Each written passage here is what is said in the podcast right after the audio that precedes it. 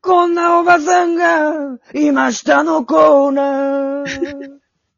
冷やし中華始めました、じゃ あ。雨という宮。わけで、えー、第7弾となった気がしますけど もす、るんだ。はい。気のせいかもしれませんけどちゃんと数えてんのすごいも、よ。 7ですよね。超熟企ね画。今までの企10画まで行きたいい。ですね、とりあえず。一番長く続いてる企画ですね。 10まで行きたいですね。うん。うすん。ごい行ったでら。さ、次20とか、その、行きたいよね、もし10行ったら。もう小刻みに目標設定していくタイプだ。そうそうそう。で、そっからまたなんか、30とか目指していけたらいいよね。まあ、それはね、その時決めればいいから。さあ、というわけで今日もね、3通、3通、え紹介していきたいと思います。本当にありがとうございます、皆さん。ここ最近また増えてきましたんで。はい。えー、じゃあ、DJ 特命さんから、ありがとうございます。匿名ばっかなんだよ。うんえー、体育座りをして、こちらを見つめてくる全裸のおばさんがいました。嘘つ け。なぜか、そのおばさんは、秋元康のことを、秋元先生と呼んでいましメたン。バーだ。ちなみに、秋元康は大学を中退しているので、教員免許は持っていません。わかってるよ。ありがとうございます。いや、これまずひと、久しぶりの全裸ありがとうございます。レアですからね、やっぱり、ポイント高いんで。確かに AKB メメンバーってさ、なんか、体育座りでなんか誰かの話聞いてるイメージあるけどね。 確かに。確かそれと、あと、全裸、体育座り、秋元康。これで僕なんか、渡辺真由さんの写真集思い出したんですよね。そうなんか、そんなのあったんでしたっけだっけありませんでした体育座りしてる裸で。眉ゆうこれ関係してるのかなっていうのはちらっと思いました。だから、まゆゆの未来の話なのかもしれませんね。未来のこと言ってんだ。おそ未だににの可能性は全然ありますよね未。だに秋元先生のことを慕ってんだ。秋元先生って呼んでるってことはえこれ、見つめてきてるんですよ。はい。 DJ 特命さんのことを。ははい。おうで、秋元先生って呼んでるんですよ。えこれ、秋元先生からのお便りの可能性も出てきてる。ないよ全裸だ全然あるんです。だったらなんで自分が大学中退してるから、教員免許持ってないとか急に言い出すんだよ。いや、ちなみに私、秋元はって書いてるんで。書いてなかっただろ。よく見たらね先生だよ。よく見たら書いてるような気もしないでもないんで。でもさ文、章にそういうのないから。確かに学校の先生って先生って言うじゃん。うん。ううん。んで。も漫画家の人ってさ、なぜか先生って呼ばれてるなって思ったけどさ、うん。一番秋元康が先生って呼ばれてる理由わかんないよね。確かに。教えてる感あんまないもんな。なんなんですかね。まあでも最後にこう、教員免許を持ってないっていう豆知識も添えてくれたので、えー99おばさんポイント満点です。ありがとうござい持まっす。ているだったら豆知識だけど、持ってないだったら豆知識じゃないけどね。じゃあ続きまして、2通目いきたいと思います。えー三宅ジョガーパンツさんからいただきました。 三宅ヨガパンツ、はい。少ありがうございますしちょっと長文なんですけども、はえい。ーいきたいと思います。先日、仕事の関係で遠出することになり、朝早くから駅のホームで新幹線を待っていました。しばらくすると、隣の車両の乗車位置におばさんが来ました。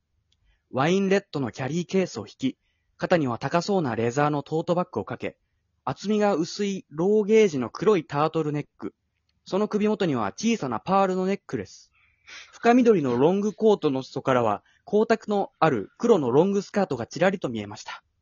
おばさんというよりはいかにもマダムな装いでした。その日は朝から寒く気温は0度で、寒いなと体を震わせていると、隣のマダムがくしゃみをハンカチで押さえてました。マスクの上からです。私だったらマスクをしているので、そのままくしゃみをしますが、あのマダムは日頃日頃の所作が癖として身についているのでしょう。育ちの良さが伺えました。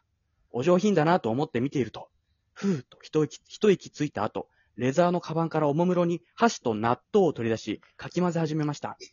朝の駅のホームでぐるぐるとかき混ぜているのです。ちょうど新幹線が着いたので乗り込むと、納豆マダムも乗り込みました。納豆マダムがどうしても気になり、隣の車両にトイレがあったため、トイレに行くついでにちらっとマダムを見ると、口元にご飯粒をつけたまま、水筒から湯気が出るほど熱々の味噌汁を紙コップについでいました。席に備えてある机には、佐藤のご飯と空になった納豆のパックが置いてありま した。どうやら朝食を新幹線で済ませるようです。ふと首元を見ると、パールのネックレスの上にちょこんと納豆が一粒ついていました。見た目によらず、この方はわんぱくだなと微笑ましかったです。ありがとうございます。長いですね。いや、たまに来るこの小説なんなんだよ。小説家パターンのやつ。嘘にしては必要以上に描写が細かいんだよ。そうですね。 これ本当なんじゃないですかこいや、だから全部本当ですから、そこれは本当とかやめてほしいんですけど、まずこれおばさんの格好というか装いに8行使ってます から、別にさマダムっぽいだからいいじゃん、別に。マダムでいいんですけどね。色とかどうこでもいいこありがたいですからね。 描写多すぎてさ、途中まではおばさんのイメージが鮮明になっていったんだけど、やっぱ7行目あたりから1行目のこと忘れてくから、ど 徐どん々なに格好してたか変にぼんやりしていったわ。まあこれ後々のね、納豆マダムとのギャップを楽しめるっていうのかもしれないさ、8な行るほ使どうことでな。るほどまあ確かに。うんでもさ、納豆普通入り込んでからさ、混ぜるけど、外でもうホームの段階で混ぜてたんだ。え、は入ってからですよ。あ、そっか。ちょっとちゃんと聞いててくださいよい。や、電車に入る前に混ぜてたんじゃなかったあ、そうでしたごめんなさい。なんで意助見が、走、助走してたんだろうね。アップしてたっていうか。ごめんなさい、ジョガパンツさん。あ、どっちでもいい後よ、でも別うに。一回読みたいと思います。いや、全然違いますよ。混ぜて儲から入けるのるめっちゃ長いから、入っていのいんだよ。で、これは納豆ご飯、まあ、味噌汁。これパールとネバネバ。パール。パールとネバネバで、ね、ネバールで、ネパールになるじゃないですか。で、ネパールって、インドと隣同士の国なんですよ。はいはいはい。で、同じアジア人としては常識ですよね。南の方なんですけども。で、インド人の額の、ね、赤丸みたいなのあるのわかりますかわかります。お女性に。おうあれが納豆の一粒の大きさと全く一緒なんですよ。 だからこれは繋がってて、う、あの、うまいこと言ってますね。言ってませんミスター突然説みたいな。いや、パールばあさんのわんぱく朝ごはんの話でしたけども。カール・ディいスや、コカールじいさんの空飛ぶ家みたいに言うな。 心配して自分で言うな。山本言 うから。俺もちょっと考えたけど、山本に任したから。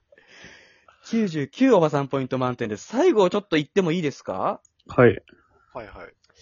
えっ、と、みな、こちょっと問題作 です。問題作。今までもだよ。源の、源のおばかさん。おばかさん。はいはい。えー、ジ・オバエモンズ。オバザ・キッド。オバリーニョ。ワン・オバ。オバメット三世。オバニコフ。ドラえもん。エルマタ・オーバ。ありがとうございます。お便りがドラ届きました。ドラえもんですよね。あの、えドラえもんですよね、これ。あ、なんか、そういうのあるんですか昔とかの映画であった、ドラえもんズのなんかこういろんな国のドラえもんが集まったなんかチームみたいなのがあって、全然わかんなかったんですけど、ドラニコフとか、そういうのがあるんだけど、それが全部オバになってるっ ていう。そういうことだったんですね。これ1時間以上考えたんですけど、全然わかんなくて。ドアザキットとかそういうのがいて、それいが多た分ね、いたねオ。バザキットになってて、一個気になったのが、はいそれで言ったらドラえもんは、うん多分オバエモンになるはずなんだけど、うんうん。なるほど。わかりやすくしてくれたんです多分ドラえもんだけ、おばさんじゃないっていう。源のおバカさんですかこれは問題作でありますね。そうですね。こんさなっきおばさんがいましたでもないしね。そうですね。でもまあ、おばさんの話なので全然 OK ですね。なんあとでさっき長文のジョガーパンツさんみたいに長文の時、これツイッターの、僕ツイッターやってるんですけど、ダイレクトメッセージの方で送っていただいて、あ、の、長文だったの400、400文字しか送れないんですよ、あれあ。、そうなんだ。そうなんですよ。で今まで結構ギュッと削って送ってくれた方もいたと思うんですけども、その人たちにはちょっと申し訳ないんですけども、僕のツイッターの方に送っていただいても構わないので、長文になってしまってもどちらでも構いませんので、あの、おばさん情報お待ちしてます。源のおばかさん、ちなみに99おばさんポイント満点です。こんなおばさんがいましたは400文字以上でいいのおかしいだろ。送